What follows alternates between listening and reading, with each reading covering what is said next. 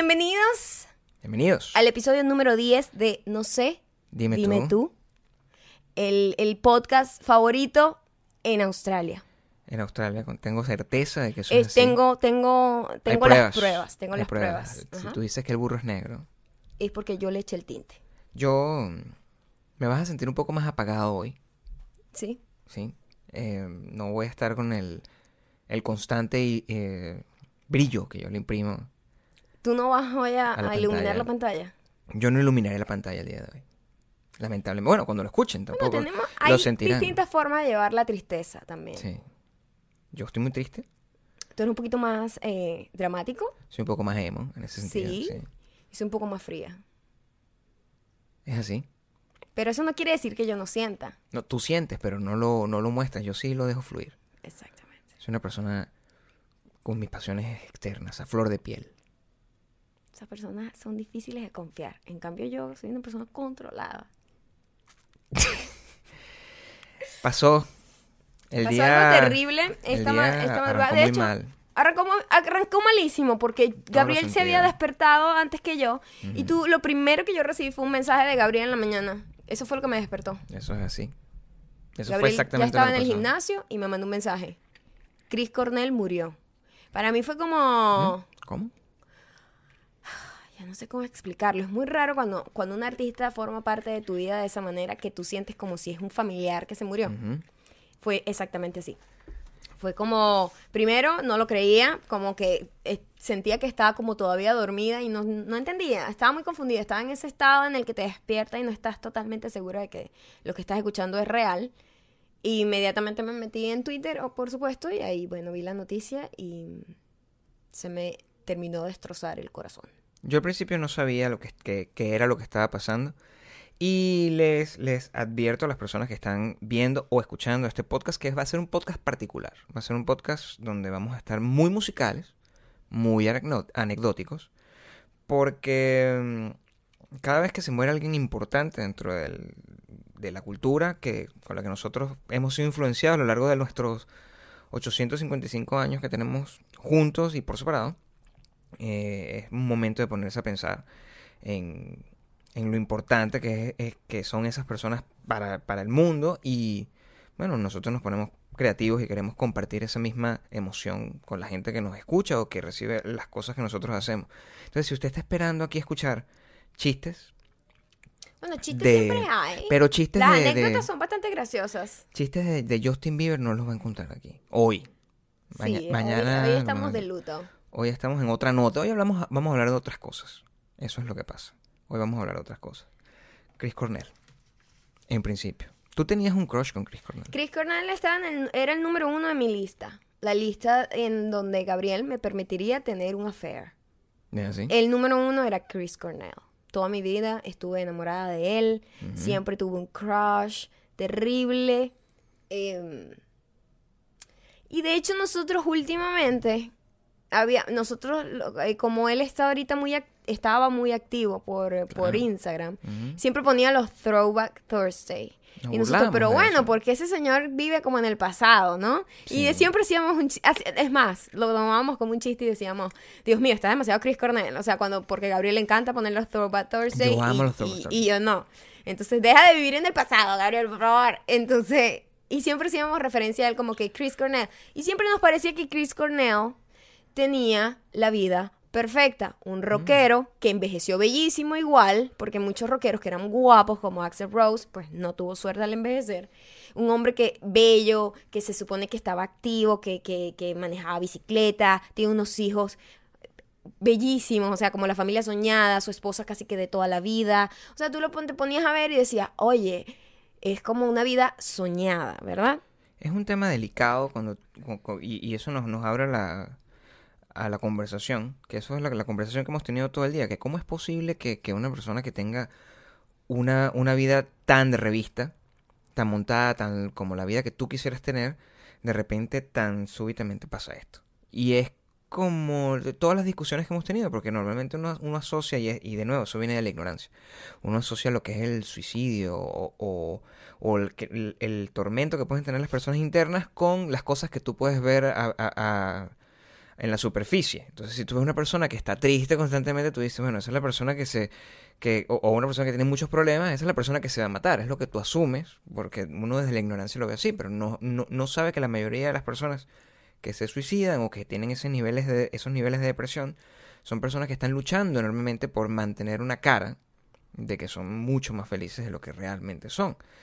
Y tú planteaste una teoría que me pareció. Yo planteé una teoría sin ningún tipo de falta de respeto hacia las personas que sufren de depresión y que llegan al punto de desesperación como para suicidarse. De hecho, no, no lo, es, porque ahorita cuando lo expliques es importante. Lo respeto muchísimo. O sea, es algo así como yo veo los, los documentales de crímenes, porque yo no puedo comprender La mente criminal, la mente suicida es una mente que funciona de una manera muy específica. No todo el mundo tiene pensamientos suicidas. Yo, afortunadamente, porque además la depresión, la gente cree que es una cosa que la gente se imagina estar deprimido y triste porque la gente es ignorante.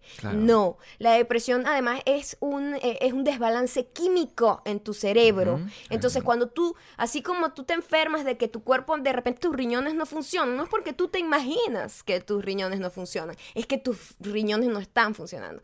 La depresión funciona así, la depresión es un desequilibrio químico, está, hay algo que está pasando en toda tu composición química que, es lo que somos, somos como un sistema de, sustancias, y cuando eso no funciona, las personas tienen pensamientos suicidas, por lo general son personas que se mantienen y son muy, muy cerrados, de hecho este caso de Chris Cornell sorprendió muchísimo a todos sus amigos, porque es un tipo que está activo, no es un tipo que está desaparecido con una carrera muerta, está activo, estaba en gira, eh, tocaba con todos sus amigos todas las noches, estaba pasándola en teoría bien pero uno no sabe lo que hay dentro de la cabeza de esa persona. Y yo pienso, siempre siento, por lo menos una persona que, que se queja muchísimo, un Louis C.K., un... Em, Larry David. Un Larry David, que es una gente que un Woody Allen. un Woody Allen, una persona que es tan vocal sobre las cosas que le disgusta del mundo, es una persona que mantiene un equilibrio, una salud mental a la hora de, de sentirse bien. a mí me encanta. Eh, como expresar todo lo que, lo que me molesta y le saco comedia a eso, porque eso yo siento que me ayuda muchísimo a mantener una sanidad mental. Yo pienso que la queja constante con, con fines o de comedia o, de filosofía. O simplemente terapéutico. O terapéutico también. Ayuda muchísimo a drenar lo que tienes. Hay mucha gente que trata de, cubrir lo que, lo que se le va acumulando. Claro, la depresión, además de ser una cosa química, que no podrías controlar tan fácilmente así nada más con pensamientos. Eh, también, también siento que hay, hay una constante en esas personalidades y es mantener como muy dentro de sí lo que está pasando, porque nadie, al parecer, se dio cuenta. Pasó con Robin Williams también. Una persona que en teoría súper feliz, en teoría súper, que a, a, todo el mundo hacía reír y ocultaba miles de demonios. Después que se muere es que uno se entera que, bueno, no estaba tan bien. Es complicado porque las personas no normalmente no somos eh, fáciles de, de, encasillar como con como una fórmula matemática. Ese, es el problema. O sea, tú puedes ser una persona muy divertida y en realidad puedes estar atormentada por tus propios demonios. Y eso es una cuestión natural. El ser humano no, no está completamente satisfecho ni está completamente feliz. Lo que pasa con nosotros, para mucha gente que opina que, que, por ejemplo, que Maya y yo somos y manejamos las situaciones de la misma manera y creen que por eso esa es la razón por la que estamos juntos y realmente tenemos muchas eh, diferencias en, en cuanto al, al manejo de las emociones y al manejo de, las situaciones que, ocurren a nuestro alrededor y de los problemas. Eh, nosotros coincidimos en, algunas cosas, coincidimos en el hecho de que si hay un problema, lo único importante es buscar la solución.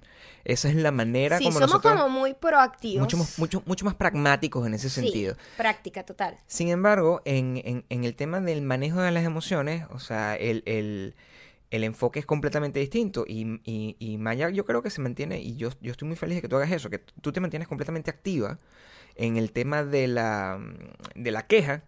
Y aunque pueda parecer annoying para, para otras personas, a mí me alegra muchísimo porque sé que de alguna manera estás ventilando cualquier tipo de angustia que tú puedas tener con respecto, porque nosotros tenemos muchísimos problemas en el mundo, o sea, la, la vida, la, la, situación en nuestro país, la distancia con nuestros familiares, las, los miedos enfermedades, esas son cosas que nosotros nos tienen atormentados día a día, como porque somos personas normales.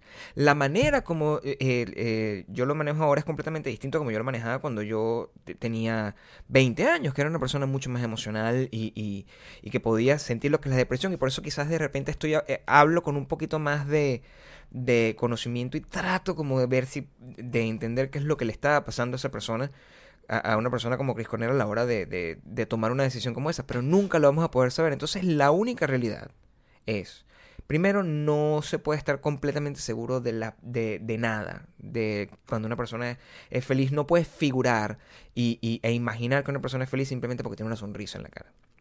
O porque se supone que tiene todo, dinero, fama, éxito. Creo que, creo que juzgar es un, e, e, es, un tema delicado al respecto y creo que simplemente no importa cómo tú sientas que está la otra persona, lo importante es que tú siempre trates de, de, de, de estar ahí para esa persona. Y, y eh, el, con el tema del suicidio, que es un tema tan delicado y que nosotros lo hemos asociado hasta el momento con adolescentes, con lo que era 13 Reasons Why, y resulta que, bueno, el, esto fue un caso yo no sé por qué cuando la gente ya adulta se suicida. Suena loco esto. Cuando, cuando los niños jóvenes se suicidan es muy triste. Se acabó una vida joven. O sea, qué horrible. El niño no sabía nada de la vida. Pero a la vez hay una parte de mí que comprende que cuando uno es adolescente ve los problemas tan, tan desproporcionados, que eso, que el suicidio es como una salida muy, muy, muy shakespeariana. y eh, muy dramática. Uno es, bueno, al menos yo era muy dramático cuando muy ¿Qué estoy diciendo? Shakespeare. Shakespearean. Lo dije bien. Sí, sí, sí. Eh, como una salida muy dramática, como muy, muy pero como muy poética a, a, la vida. Cuando una persona ya ha vivido, ha crecido, tiene familia, todo esto, y decide suicidarse, a mí me pega hasta más. Yo no sé por qué. O sea, es como cuánto tiempo esta persona pasó como este pasó por todos estos tormentos. ¿Cuál es el nivel de desesperación? Para llevarte a eso, ¿verdad? Después que ya tienes como un nivel de madurez emocional en teoría porque has tenido más tiempo para vivir. O sea, me, a, mí me, a mí eso me afecta muchísimo. Emocionalmente me, me, me trastoca y me hace pensar como, wow, ¿cuánta gente en este momento estará mal que pueda estar cerca de mí y yo no lo sé. Porque tú no lo sabes. Es muy sorpresivo. E, es, es, es muy sorpresivo lo que pasó y, y, y, además es bastante loco y una coincidencia súper macabra el hecho de que hoy hace 37 años, hoy es 18, ¿no? 18 de... O sea, estamos grabando un 18 de mayo. Hoy hace 37 años, eh, Joy Division, el cantante Ian Curtis, se ahorcó. Ian Curtis, el cantante de Joy Division. El cantante de Joy Division, Ian Curtis. No, no, no, está ahí. No importa. Está grabado, Gabriel. A leer los comentarios. Por Gabriel se equivocó. Escúchenlo eh, para, Gabriel, que, para que se den cuenta de Joy que Division, el cantante de Ian Curtis. Cuando yo estoy oh hablando de Voy a usar esto tanto en la promo de Instagram. Siempre tengo la razón. Está bien. Qué sabroso siempre. El caso es que Joy, eh, eh, Ian Curtis, el, cantante de Joy Division, eh, se ahorcó el día de hoy también. O sea, hace 37, años. Y, y eh, hubo una película al, al, respecto porque es un personaje muy mítico, sobre todo si te gusta este tipo de música como medio dark y medio los inicios del punk y toda esta cosa que es súper gótica. Al final, em, donde se plantea, es una persona que tenía un nivel de desesperación tal eh, por unas cosas que en teoría eran tan sencillas que la única justificación para que hiciera eso es que el desbalance químico que tenía en la cabeza. Pero él no era esquizofrénico. No, era epiléptico. Oh, era epiléptico. Pero eh, la epilepsia simplemente eh, era, era, un fastidio similar a, no sé, eh, eres... Pero sabes lo difícil que debe ser vivir con algo que no puedes controlar, ¿no? Sí, bueno, pero, después tú te das cuenta, entonces, y, es ahí donde tú empiezas a tomarle un poquito más de respeto a gente como, no sé, como Michael J. Fox que vive con una cosa que, o, como Mohamed Ali, que vivieron con, con, con eh, esta, Parkinson. con Parkinson y, e igualito no tomaron esa decisión final. Entonces, como te digo, cada cabeza es un mundo, cada cosa es difícil y, y, y siempre es un momento cuando muere un artista como, como estos para entrar en la reflexión y para hacer lo que nosotros hacemos, que es sacar la cuentica de cuántas cuántos artistas nos quedan por ver para que no porque se nos están muriendo todos. Una de las cosas más tristes de cuando se comienzan a, a morir tus, tus ídolos es que es como un es como un recordatorio de que tu vida, aparte de tu vida, se está muriendo Mm. y que poco a poco ya tu vida se va acabando también. Es muy dramático y muy triste.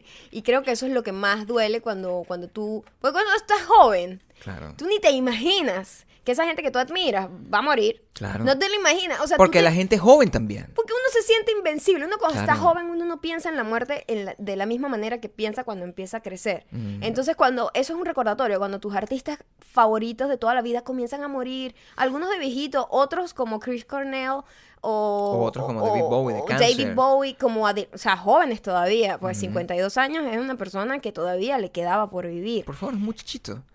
Estás empezando. Eso es lo que nosotros, estamos nosotros decimos constantemente. Eso es lo que nosotros queremos convencernos. Eh, pero eh, eh, es eso. Parte de tu vida comienza a morir. Es que uno empieza a sacar la cuenta y nosotros hemos hecho ese, ejercicio constantemente. Que mm, a- al menos en mi caso, que, que yo sí tengo una edad pública, que es 50 años, esa es más o menos la misma edad que tienen todas las personas a las que yo sigo. No, en serio. O sea, la- normalmente la diferencia entre, entre tus ídolos y tú es una diferencia entre 10, de unos 10 y 15 años. Normalmente tú, si tú, tienes, Aproximadamente. si tú ahorita tienes 17 años, tú Admiras a alguien de 27. a- admiras a alguien de 27, o sea, tú, tú que esos son lo- lo- los, los raperos que tú escuchas, o los artistas que, que- que te parece que, que son inspiracionales, o los empresarios, tipo el, el- el chamo de Facebook, que son los como los que tú quieres ser. Pero en nuestro caso, eh, la gente que nosotros seguíamos ahorita tiene cincuenta y pico de años. O sea, Claro. nosotros fuimos a ver un, con- un concierto de Radiohead y Además nos que dimos cuando cuenta nosotros que... estábamos creciendo, nuestros ídolos eran siempre mucho más viejos que nosotros. Ahorita Sí. siento que No, son hasta menores. ahorita son hasta menores. Son hasta las- menores. Y, y, y con toda razón, porque los, los chamitos están saliendo con una... Los chavitos, para la gente que nos escucha en México, están saliendo con una... con un nivel de talento muy grande. En, e- en este Ah, están momento. expuestos a más eh, herramientas para ser famosos más rápido también.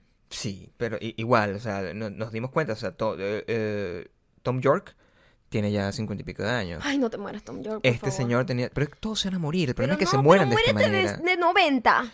Nosotros nos daba risa porque eh, eh, estábamos nosotros, creo que estábamos en Nueva York o en Mammoth, no me acuerdo en cuál de los dos lados estábamos, y estábamos viendo la inducción de Pearl Jam en, el, en el Salón de la Fama. Y nosotros lo que estábamos viendo eh, era lo que nos llamaba la atención, pese a todo lo que nosotros admiramos a Pearl Jam y todas las cosas que nosotros hemos vivido con esa música, era, pero este es un señor.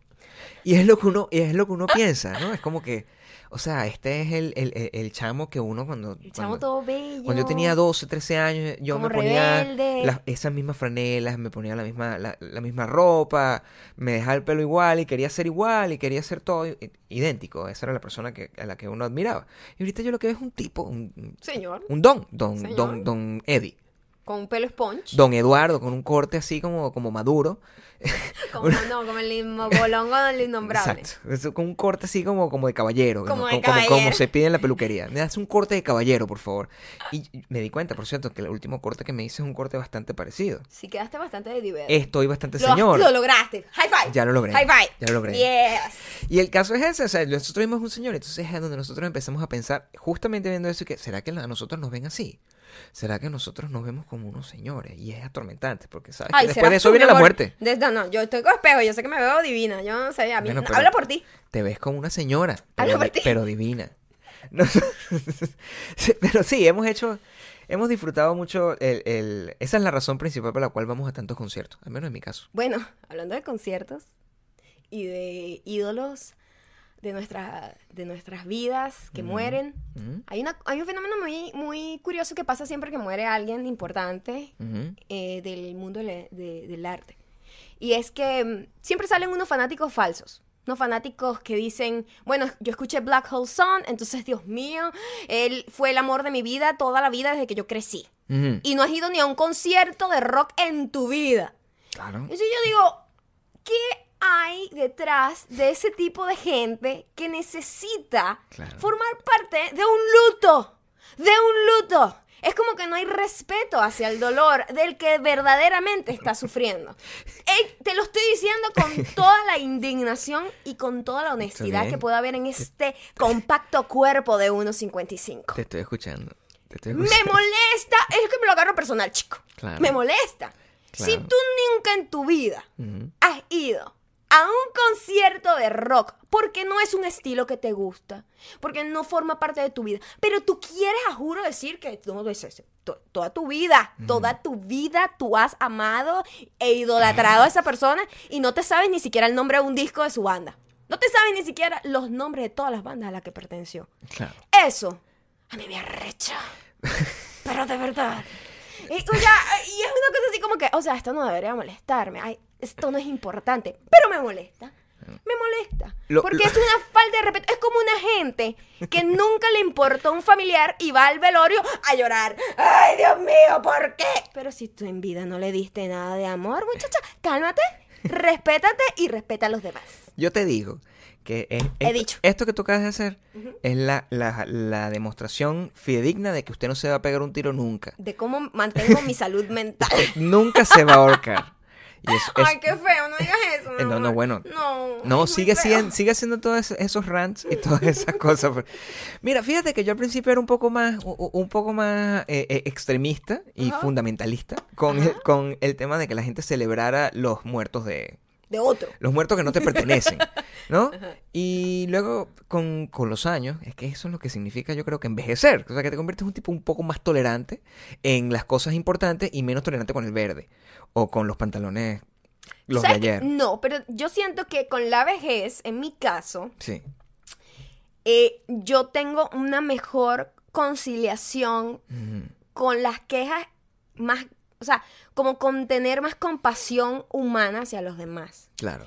Pero ese tipo de cosas que son tontas, que realmente no van a hacer un cambio en la vida, pero que yo puedo eh, quejarme y molestarme por una cosa superficial, eso más bien me parece que es como liberador y como que me siento después como relajada. Por eso, eso es una eh, eh, eh, es como son como las pequeñas cosas que te permiten ventilar para no para que no te una embolia, que que eso sí puede ser Una cosa, uno no puede mantener eso aquí adentro. Pero yo sí veo que eso son- eh, al final se convierten en artistas que han llegado a, a- a- a permearse de tal manera que todo el mundo los conoce. O sea, recuerda que Chris Cornell es un artista bien complicado.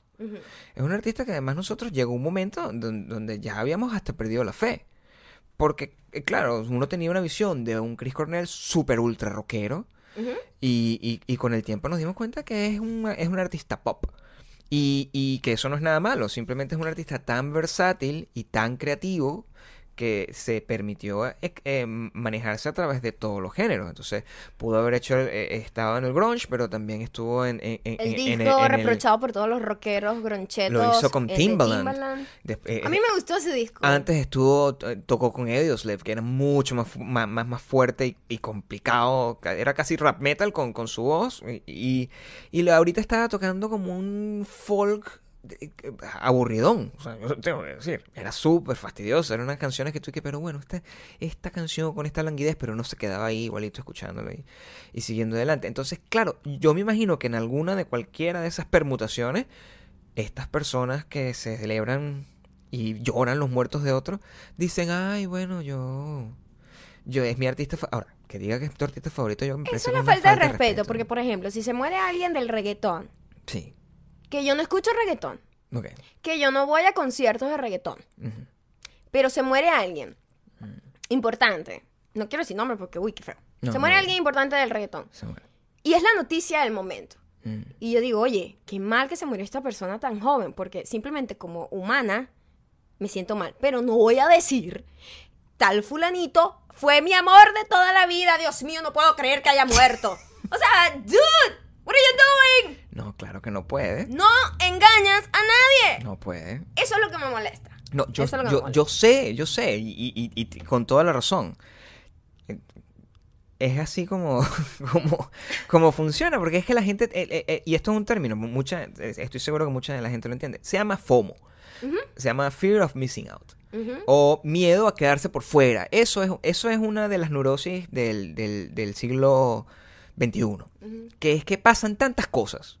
Y, y es tan importante estar presente en todas y es tan fácil al mismo tiempo estar presente en todas porque simplemente tienes que, que dar una aprobación, así sea un like, así sea nombrar algo, así sea utilizar un hashtag, como para, para, para ser relevante en un mundo donde nada es relevante realmente, porque todo deja de ser relevante muy rápido, donde simplemente tú agarras y bueno, se muere eh, eh, Martín Pérez y tú te enteras que Martín Pérez era un poeta arrechísimo de, de los años 70 y tú dices, no, Martín Pérez siempre fue mi escritor favorito para siempre. Eso, es normal. Y el- los quotes. La foto Sí. con, con tetas afuera y los quotes de- de- del, del pobre señor que acaba de morir. Eso es culpa de Internet, que es muy sencillo tener la información. En mis tiempos, eso no era fácil. No. En mis tiempos, si usted quería hablar de un músico, tenía que haber escuchado la canción. No podía meterse en Wikipedia, no existía Wikipedia. No, o sea, es que yo siento que antes el conocimiento era, era ganado con mucho sacrificio. O sea, uno tenía que ir Era a una biblioteca,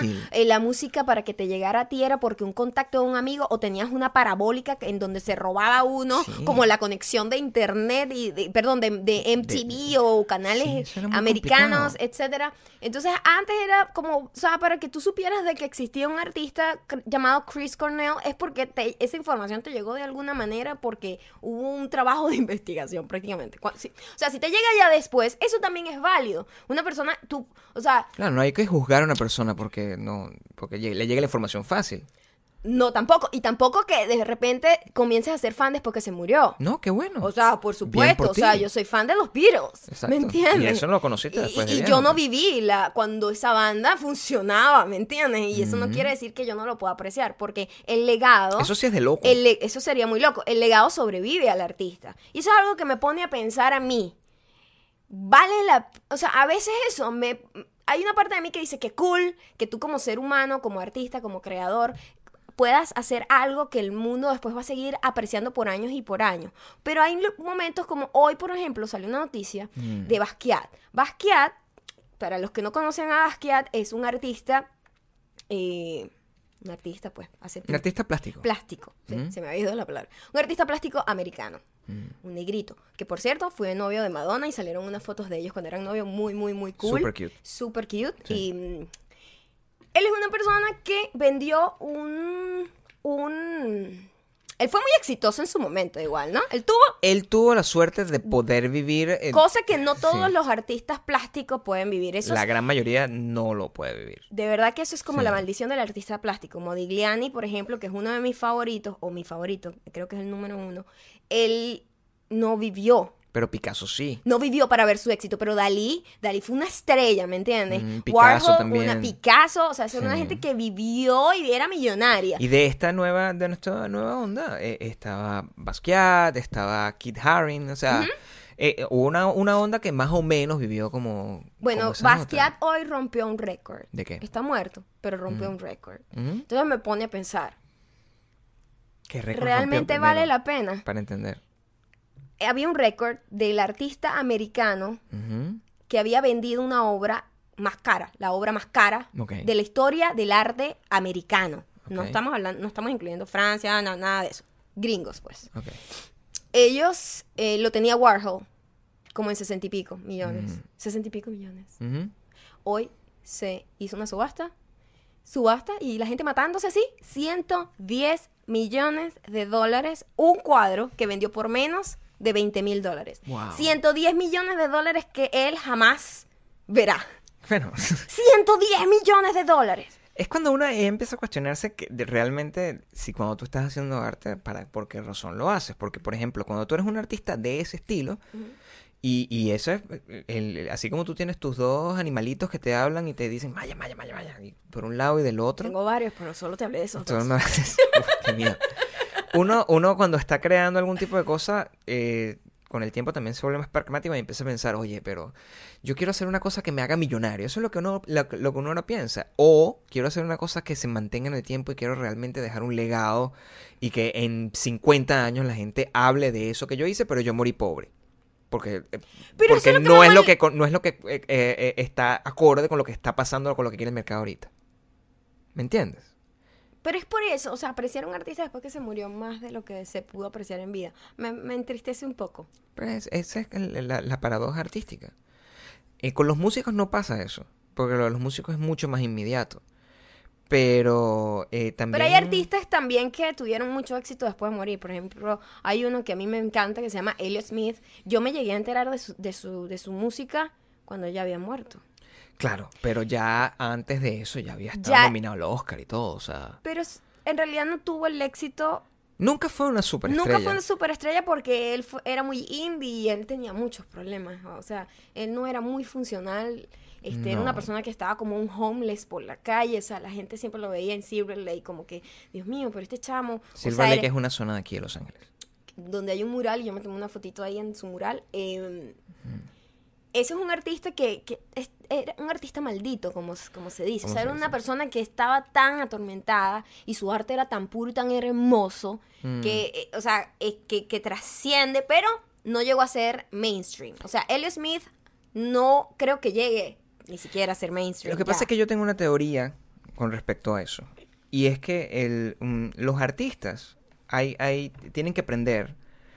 Hay artistas de artistas. Y están los artistas cuyo arte es lo que están eh, creando, su, su creación pictórica o musical. Es decir, un artista, eh, su arte es su canción, o un artista, su arte es su libro, o un artista. Pero hay otros artistas, y esos son creo que los que trascienden y los que logran llegar a, a- a- a convertirse realmente en, en un fenómeno o en leyenda o en algo que, que- cuyo legado se queda para siempre, cuya obra de arte son ellos mismos.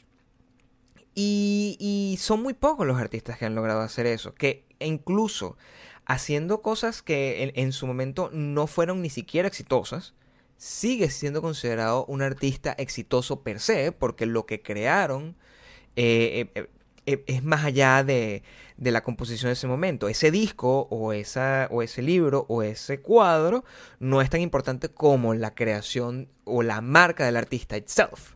O sea, por ejemplo, eh, tú tienes un David Bowie y David Bowie no todos los discos de David Bowie son geniales o no le gustan a todo el mundo, pero David Bowie es un artista porque él creó su carrera.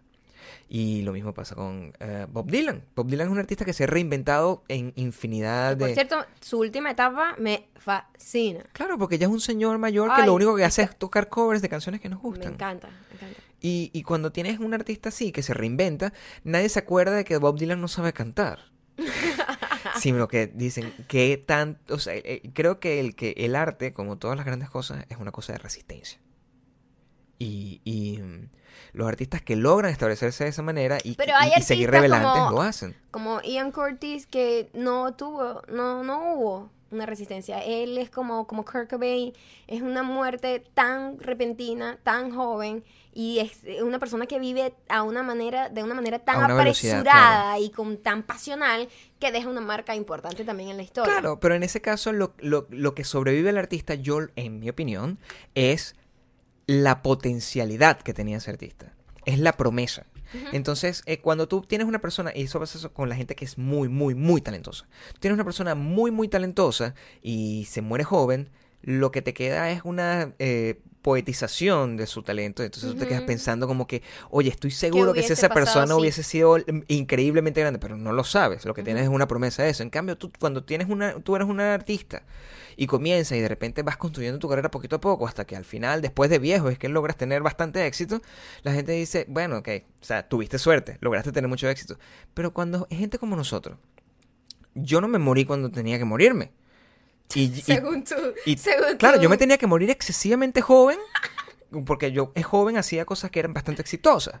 Y si me hubiese muerto ahí, ahorita fuera una leyenda. Pero no me morí. Ay, pero ¿para qué? ¿A qué precio? Ahora estoy aquí y soy un viejo, necio y fracasado. Está hablando muy duro, muy cerca del micrófono. Soy un viejo necio y fracasado. Ajá. Y eso es todo el gran problema que hay. Primero no eres viejo ni fracasado. ¿Necio? Bastante, bastante.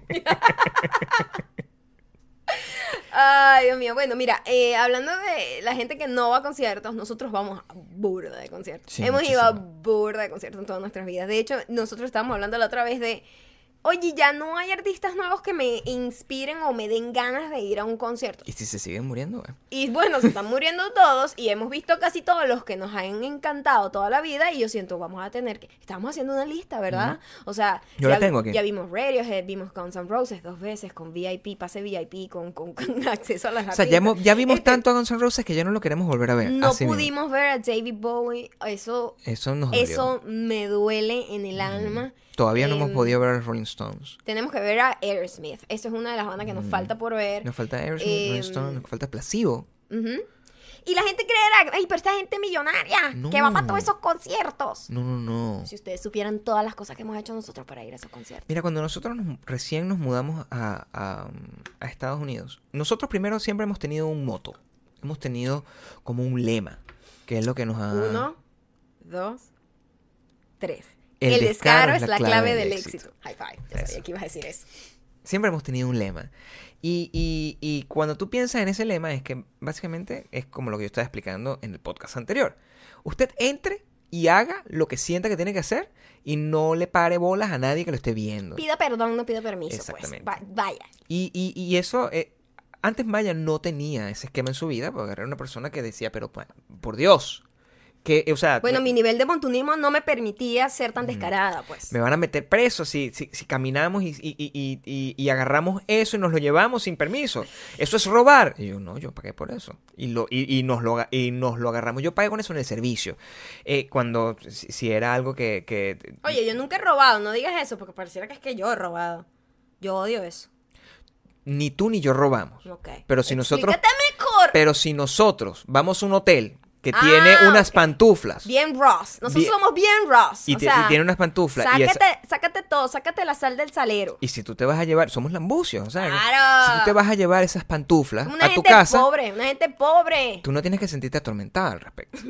y, a- y era lo mismo, o sea, si nosotros, cuando nosotros éramos jovencitos, mucho, mucho, muy jovencitos, e íbamos a, a- a disfrutar del dulce amor, eh, si es que eso se... Íbamos a disfrutar del dulce amor. Y, y el gran problema de salir de los lugares de donde uno disfruta del dulce amor es enfrentarse con la luz del día. Y ese era, y ese era el, el- el- el mayor problema que tenía Maya en aquel entonces, que era una muchachita muy joven. No digas eso, que van a creer que yo tenía 10 años. ¿Qué es No, eso? muy joven, ¿no? Muy joven, pero con edad eh, reproductiva. Y nosotros agarrábamos y ella me decía, no, Gabriel, yo hasta ahora no puedo salir por ahí caminando, o sea, van a- ¿qué van a querer de mí? ¿Qué- qué- Hija, camine. Y nosotros caminamos ahí, el descaro es la clave del La, éxito. la, la walk of shame. Para nosotros Claro. era la walk Sí. of pride. Nosotros ha- nos pusimos a hacer eso y, y- y- y desde ese entonces Maya también está eh, eh, en el equipo donde, bueno, haz lo que tengas que hacer y no mires a quién. Eh, Nosotros hemos sido tan descarados Sí. en nuestras vidas. ujú, Y forma parte de todo no- lo que nos ha ido bien en la vida a nivel profesional. Sí. Em, yo quiero decirles a ustedes que nosotros nos vinimos a Estados Unidos hace en diciembre va a ser cinco años. ujú, Cuando nosotros nos vinimos a Estados Unidos, nos vinimos ya con varios contactos, eh, con, con un- con una productora mm, de cine, ¿no? Con un estudio de cine. Para nosotros hacer entrevistas a artistas que estaban promocionando películas. Eh, Quiero que sepan que yo no sabía Ah, hablar no sabía inglés. hablar inglés, nada. Nada, era una persona que O decía sea- yes, yes, thank you, hello. O sea, mm, Y nosotros agarramos y llegamos aquí a, a la semana, a la semana, em, nos montamos en un avión a Nueva York. O sea, llegamos a, vivíamos en Chicago. Ajá. Nos montamos en un avión a Nueva York a la semana. con todos los gastos pagos en, un hotel. hotel. cinco estrellas en Manhattan. El hotel más increíble que yo me he quedado en mi vida. O sea, la cosa que yo sentía que respiraba y me cobraban. Y yo sentía, Dios mío, me van a sacar aquí. Sin dinero, no teníamos dinero, lo único que teníamos de dinero era porque nos asignaron como una cantidad de plata para taxis y para la comida, pero no teníamos dinero, nosotros éramos pobres y seguimos siendo pobres. Y, eh, y O sea, pero ahí éramos éramos así gente peligrosamente pobres. recogelatas al borde de la, indigile- de la indigencia. Y, mm, y el, hicimos eso dos, en dos oportunidades. La primera, te- tenías que entrevistar a la chica que estuvo en Gone Girl y al, al, al actor de, de Selma. No recuerdo los dos nombres. Yo tampoco. Y e- era Que estaban Maya en la película de Tom Cruise. de- en la película de Tom Cruise que se llamaba eh, Jack Reacher. Ajá. Y Maya, bueno, me, me decía, Gabriel, pero yo cómo voy a hacer esta entrevista si yo Imagínate no sé... yo, Gabriel, me lanzaste a los leones Y, y todo grabado, o sea, una gente así que además pensaba que éramos unos profesionales y nosotros lo que somos unos bichos, unos, unos malandros. Descarados. Y entramos Unos descarados. y yo y, y Maya, yo entonces la cosa es que yo iba a escribir un artículo y Maya iba a como a salir en un video y hacer un video. Y yo fui, me metí en esa, en esa mesa con un montón de gente que tenía acento. Y yo dije, bueno, si esta gente tiene acento, yo puedo resolver con mi inglés mamarracho. Y yo me senté y lancé dos excelentes preguntas. la- la- la- muy mal formuladas gramáticamente, pero el tipo los entendió. Y seguí adelante y logré hacer mi Claro, artículo. pero yo, ¿sabes qué me tocó a mí? Claro. Gabriel, me lanzaste feo a los leones. Sí. Yo llegué a un cuarto, eso se llaman um, junkets. Ajá. Ponen a los artistas en un cuarto de hotel, todo perfecto, con el backing, toda la cosa, y cinco minutos tienes. Son como cinco o tres minutos, meten a un periodista, pa, pa, pa, y todos los periodistas internacionales bien, los traen para una ciudad porque es- más barato para ellos, como que mover a todos los periodistas para acá, Mm. eh, hacen un contrato con el hotel, etcétera. Y tú tienes cinco minutos y eso es, hola, mucho gusto, no sé qué, ¡go! Y todo un set de, graba- de, de grabación con luces, micrófono, todo. Esperando, todo- así, todo- mirándote salvajemente. Y todos profesionales que saben lo que están haciendo y yo ahí. Y pensando que tú eres profesional. Y lo que estamos, lo, lo que nos encontramos es una persona loca que llegó y bueno, ya dijo. Oh ¿Sabes God. qué? El descaro de la clave del éxito lo que empezó es a bailar y a meterle sabor a la cosa. ¿Qué pasó? Me gustan tus zapatos. Y por ahí se fue. Y ese video quedó maravilloso. Ese video quedó bien, eh, causé una impresión en ellos. ellos les gustó mucho mi estilo, mi pelo y mis zapatos. Y em, Esa gente es tan irresponsable. eso me demostró, eso fue para nosotros la bienvenida a este país. Nosotros dijimos, ay papá. Este país no lo vamos a. Agárrate porque para descarados, Gabriel y yo. Claro. Y nosotros nos salimos, en la buena manera. te salimos, nos salimos con la nuestra, hicimos nuestro video, todo salió eh, bien, pero digo, una persona jam- jamás se hubiese atrevido a hacer semejante locura. Es como lanzarse a los leones sin saber hablar inglés. O sea, yo tuve que formular las preguntas mal escritas, porque no teníamos a nadie que nos ayudara tampoco a No, eso escribirlas. soy yo escribiendo unas preguntas así traducidas en Google Translator. Eso fue, eso fue un y yo desastre. así como que tratando de memorizarla, o sea, apegándome y, y- y- y rezándole a Superman de que yo pudiese y memorizar haciéndolas eso. sonar que sonaran pro. Y yo hacía mis preguntas y ellos ponían su cara de no tengo idea qué estoy diciendo. Cara de tipa, pescado seco, pero yo voy a vender mi yo voy a película. vender mi película y ellos seguían adelante y los dos, todos descaradamente, fingíamos para la cámara. Esa gente es tan irresponsable, la gente que nos invitó, que después de eso nos volvió a invitar. ¿Es verdad? Nos volvió a invitar a Nueva York, a otro hotel York. muchísimo mejor, a entrevistar a Guillermo del Toro. O sea, es, es una gente... y y- y ahí, nosotros ahí pensábamos, bueno, Guillermo del Toro por lo menos, él es mexicano, puede, con le podemos hablar. No, Pero no todo la entrevista era en inglés. inglés y nosotros, bueno, Todo era en inglés porque era la prensa extranjera y todo el mundo entendía era inglés. entonces era- bueno, ya nos aprendimos, con- de- cinco años después ya si nos saltan ahí, me Ah, no, ya no, pero estoy diciendo que eso fue una En aquel entonces. Una semana de haber llegado a Estados Unidos. Una semana. Una ver, semana. ya. Entonces, cada vez que usted se pregunte... Yo todavía no sabía. No. Yo todavía, a esa altura, yo no sabía por qué a veces decían an apple y a clock. Como el A y la AN. Yo a esa altura no sabía la A estas diferencia. alturas a mí todavía se me olvida. No, tú eres bien animal, mijito. Entonces, el descaro, el descaro a nosotros nos ha llevado por el camino del éxito. Y eso nos ha pasado en muchísimos conciertos. La mayoría de los conciertos a los que nosotros asistimos acá, Eh, Sobre todo está- cuando está... cuando estábamos en la época en- estudiantil, En, la época de la pobreza extrema, la que ya describimos, fue gratis. fue gratis. Nosotros Lo logramos con, bueno, Gabriel es un aquí tú eres el rey del descaro en realidad. En esta aquí sí totalmente tú tienes la corona. Yo yo simplemente te llevo el juego, pero el, el rey del descaro eres tú. Lo que pasa es que hay un montón de oportunidades. Y, y Yo soy la reina de Filipinas, pero tú eres el, rey del descaro. Hay un montón de oportunidades que la gente no, no, no les presta atención y, y que son oportunidades correctas. No, no estás estafando a nadie. Sí, no, no estás es- haciendo no nada mal. es- No es, no, no es la No es sinvergüenzura. aprovecharse tampoco. No. No. Es que tú ves y, um, están haciendo un concurso de, no sé, para ganarse los tickets de Lollapalooza. Eso fue un Y nosotros, bueno, el, ¿qué es lo que hay que hacer? Bueno, tienes que meterse a hacer unos posts y que los posts tengan likes y retweets y lo que sea en, en Twitter y no sé qué. Yo sí, bueno, o sea, Maya tiene todo eso. O sea, si yo participo, tengo más chance que un montón de gente que no tiene eso, porque teníamos la ventaja de que teníamos una social media que estaba creciendo y que era en aquel entonces era un poquito más grande que las demás. ¡Pum! La gente impresionada y lo que hizo fue darnos tickets VIP para el Lollapalooza. VIP. Eso fue una experiencia Y yo no lo, única. no esperaba, y era una cosa que estaba sold out. Nosotros siempre llegamos a ir a los conciertos sold out. Es como nuestro, nuestro superpoder. El, el, con el caso de Pearl Jam, igual. Eso, la- las entradas para una, una noche con Pearl Jam, que, que, que fue el concierto en el Grill Field, un concierto loquísimo que lo tuvieron que parar a la mitad porque había unas tormentas, una, una locura. Eh, nosotros llegamos y, y- y yo lo que hice fue mandar correos desesperadamente a miles de personas. Hola, ¿cómo está? Yo soy un periodista. Yo eh, voy a escribir un artículo sobre Pearl Jam. Soy una gente importantísima. Estos son todos los artículos que he hecho a lo largo de mi vida. Y mandaba correos, mandaba correos, mandaba correos. Y me respondieron. Y yo decía... Bueno, también no somos unos loquitos, teníamos toda una carrera ya eh, respaldándonos, pero aquí no conocíamos Claro, a nadie. pero la mayoría de la gente puede hacer eso sin, y, y- y no se atreve. Gente que, que, que con que haya publicado algunas cosas, haya escrito en, en algún medio de comunicación, gente que ahorita gente que tiene blogs, gente que, que- No, pero ya eso ha cambiado el juego. el juego el juego ha cambiado, definitivamente. Ahora todo el mundo está mucho más aware de lo que tiene que hacer y de cómo tiene que em, conseguir las cosas es mucho más sencillo. Todo el mundo es influencer, es que se llama la palabra mágica ahora, todo el mundo. Pero aquel entonces no existía ese concepto ni siquiera. Lo que existía era un concepto de una gente que tenía un, Instagram con, likes. Y a través de ese Instagram con likes y a través de una de trabajos que habíamos hecho a lo largo de nuestra vida, eh, logramos obtener eso. Uno de esos conciertos, y, y con eso hacemos el círculo completo, fue el de Pearl Jam y otro fue con la misma, el mismo management, el de Chris Cornell, que tocó en el Cadillac Theater de Chicago. Y ese concierto fue muy, muy cool. Además, ya estaba sold out. Yo había perdido Sí. totalmente la esperanza. Tú habías escrito a los managers como que, mira, nosotros eh, venimos, eh, tenemos contactos con la prensa eh, internacional en Venezuela, etcétera. Hemos hecho este, esta cantidad de cosas, hemos, hemos, hacemos cobertura de, de conciertos, eventos, etcétera.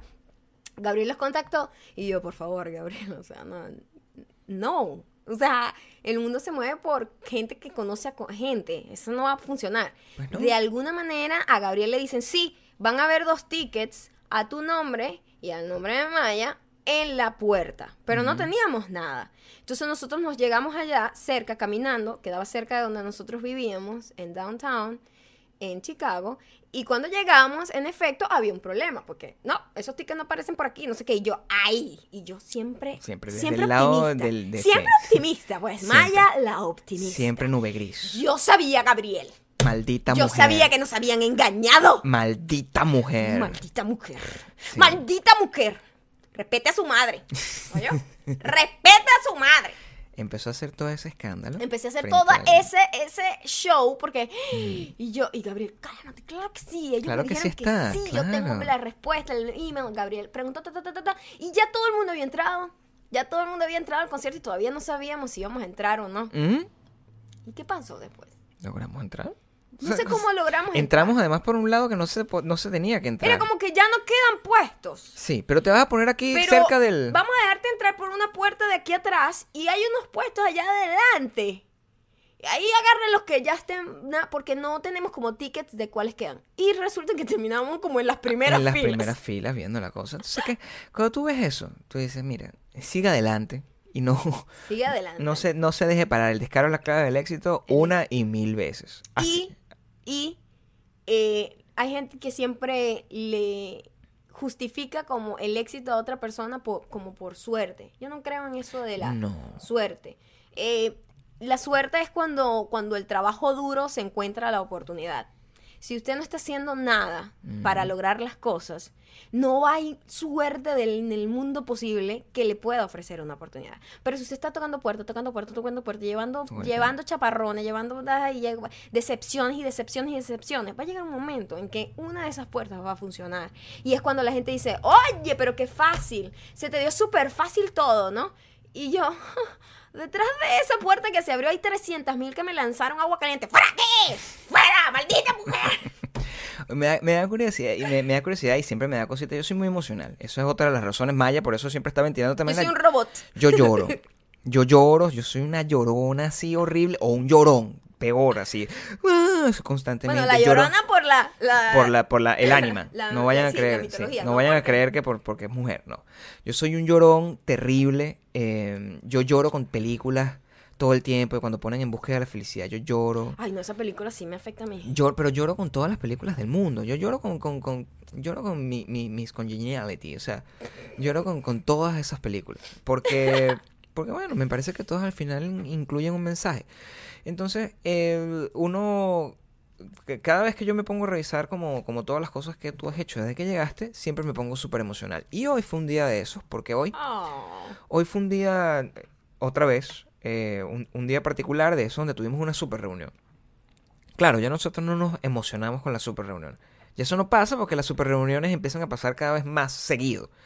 Pero la primera vez que nosotros teníamos una super reunión, que, que- que fue cuando tuvimos el, el- nos ofrecieron el, el trabajo con ABC. E- ese día nosotros estábamos, nunca, yo creo que nunca habíamos sido tan feliz como ese entonces.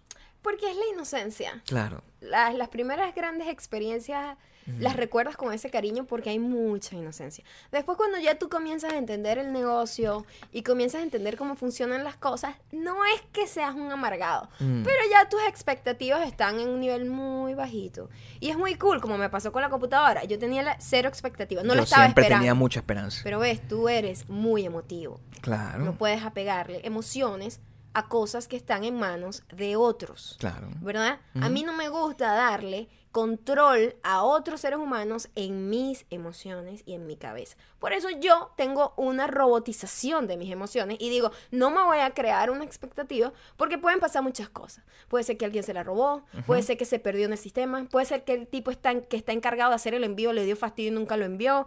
Cero expectativa. Yo sí La pensé vida que me sorprende con buena, con buena gente que devu- me devuelve y me hace buenas acciones y yo lo agradezco y yo devuelvo a hacer buenas acciones por los demás también. Pero la expectativa y, deja- y estar así como pendiendo así en de un hilo, para, para- esperando un milagro de otra persona, eso no, yo no hago eso. Sí, eso es completamente lo que yo hago. y, y- y- y debe ser por eso que está, bueno, esa unstoppable force todo el tiempo tratando. Y yo me, me- me- frustro muchísimo porque de todas esas 700 eh, llamados y tocadas de puerta que yo hago en la vida, me responden dos.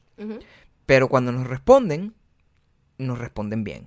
Bueno, nada, y lo que quería decir era con todo esto de que tú nunca puedes como dejar de, de- de intentar, es que yo creo que es importante no perder ese- eh, esa curiosidad y no perder esas ganas para que todos esos fantasmas, esos demonios que te persiguen, que pueden, te van a perseguir toda la vida, no te alcancen cuando estás en la flor No de tu vida. no te ganen la lucha. Todos tenemos demonios, todos tenemos preocupaciones, eh, complejos, inseguridades, Miedos. Miedos. Uy, miedos tenemos literalmente todos y muchos.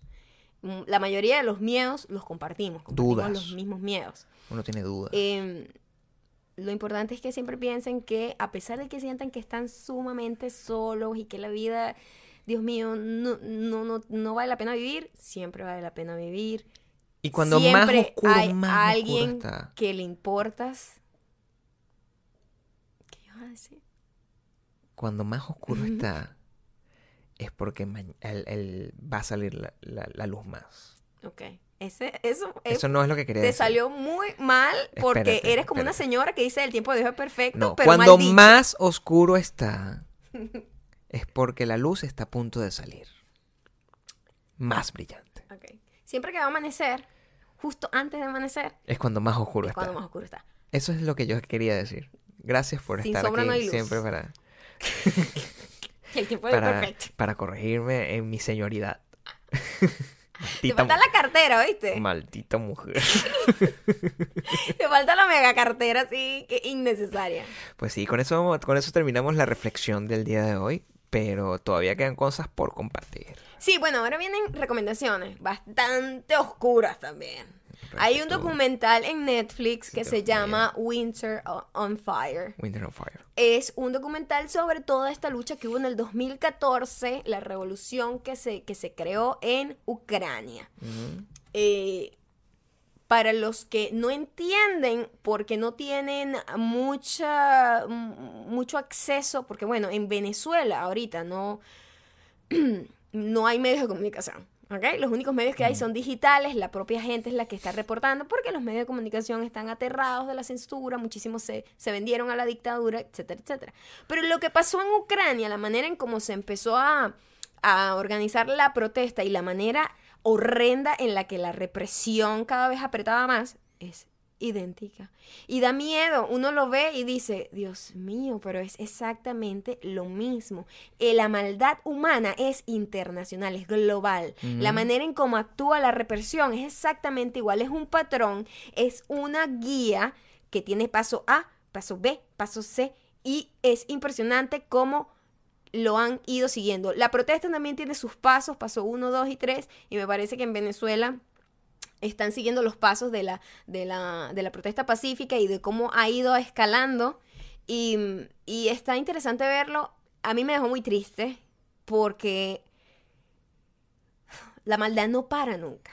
Entonces la maldad se transforma, es como la materia, no se destruye. La gente mala siempre va a querer el poder y de alguna manera van a buscar la manera del poder. Al final del documental hay un, un poquito de esperanza, pero al final es como, ok, seguimos teniendo un montón de problemas. Entonces me deja un poquito desesperanzada, pero está interesante para toda la gente que no sabe lo que pasa en Venezuela, lo pueden ver y se parece bastante a la represión que hay en Venezuela en este momento. Y además, bueno, es cultura general. No, véalo como, como, como una pieza audiovisual yo traté de no conectarme con ese documental. Que no. Porque además, el, todo documental de ese estilo siempre tiene cierto tipo de sesgo. Mira, no existe ningún ser humano objetivo. siempre va a haber. Yo traté de no conectarme con, Y menos mal que no lo hice porque con el final del documental me, hubiese sentido terriblemente deprimido.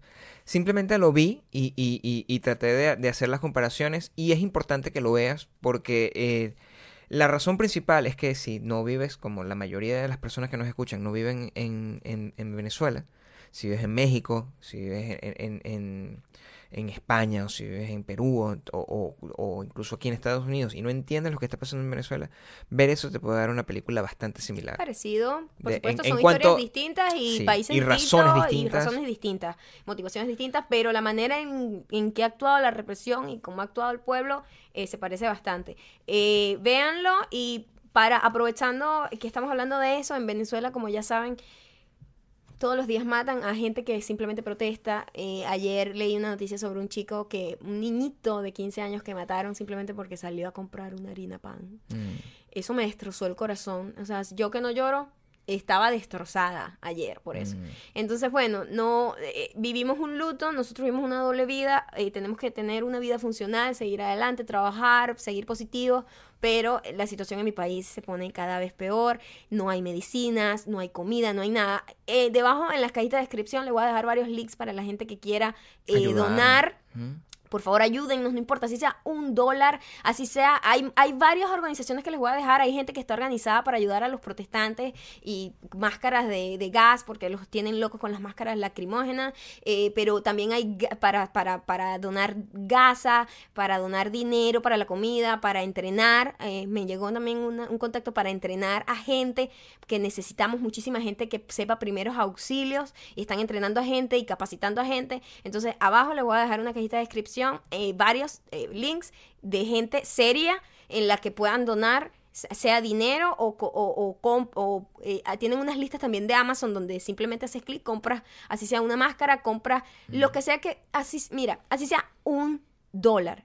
En Venezuela eso ayuda muchísimo porque por la devaluación que hay ahorita, por lo menos un dólar, dos dólares, lo que tengas, por favor, se lo dejo aquí abajo. Esa es la, esa es la yo creo que la recomendación. Es la mejor recomendación, ayudarnos. Yo sé que estamos viviendo tiempos horrendos a nivel mundial y que Venezuela no es el único país que está eh, grave, pero... De hecho, todos los problemas, los países tienen sus, sus, propios problemas. Nosotros estamos hablando desde nuestra realidad porque, bueno, tenemos familiares allá. Y porque, y porque estamos en el extremo de la miseria. O sea, hay gente que no tiene que comer, gente comiendo de la calle, niños muriéndose de desnutrición. Lo ideal sería que pudiésemos hacer esto para todos los países. Entonces, eh, hagamos eso. Ahorita vamos a hacerlo con la situación de Venezuela, que la situación de Venezuela es, inmediata y nos toca directamente. Pero si ustedes sienten y saben de, una iniciativa similar para problemas que pasen en sus países, déjenlo en los, pasen los comentarios y nosotros vamos a hacer eco también de eso. Bueno, no tenemos mucha batería en la cámara, así que no vamos a poder leer los comentarios, se los, dejé, se los debemos para el próximo podcast. Eh, bueno, tengo una recomendación, escúchense, si no conocían a Garden o Temple of the Dog o Audio Slave, por favor, chequenlos. Se los voy a dejar más Eh, simple. Nosotros tenemos varias canciones del concierto al que fuimos eh, grabadas.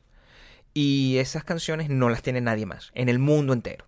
Solamente las grabamos nosotros. Entonces, eh, les vamos a dar los links abajo para que escuchen unas interpretaciones únicas de Chris Cornell en el En concierto que nosotros en, un- acu- en un concierto en un íntimo. concierto íntimo que nosotros lleg- llegamos eso es histórico es y es muy cool Y forma parte de nosotros, porque nosotros fuimos quienes lo grabamos y estábamos. y ahí. creo que es un homenaje muy grande para un artista tan grande yo no les pudiésemos aquí eh, pasar hubiésemos podido pasar todo este podcast diciéndoles la- lo maravilloso que es Chris Cornell como artista pero eso está en internet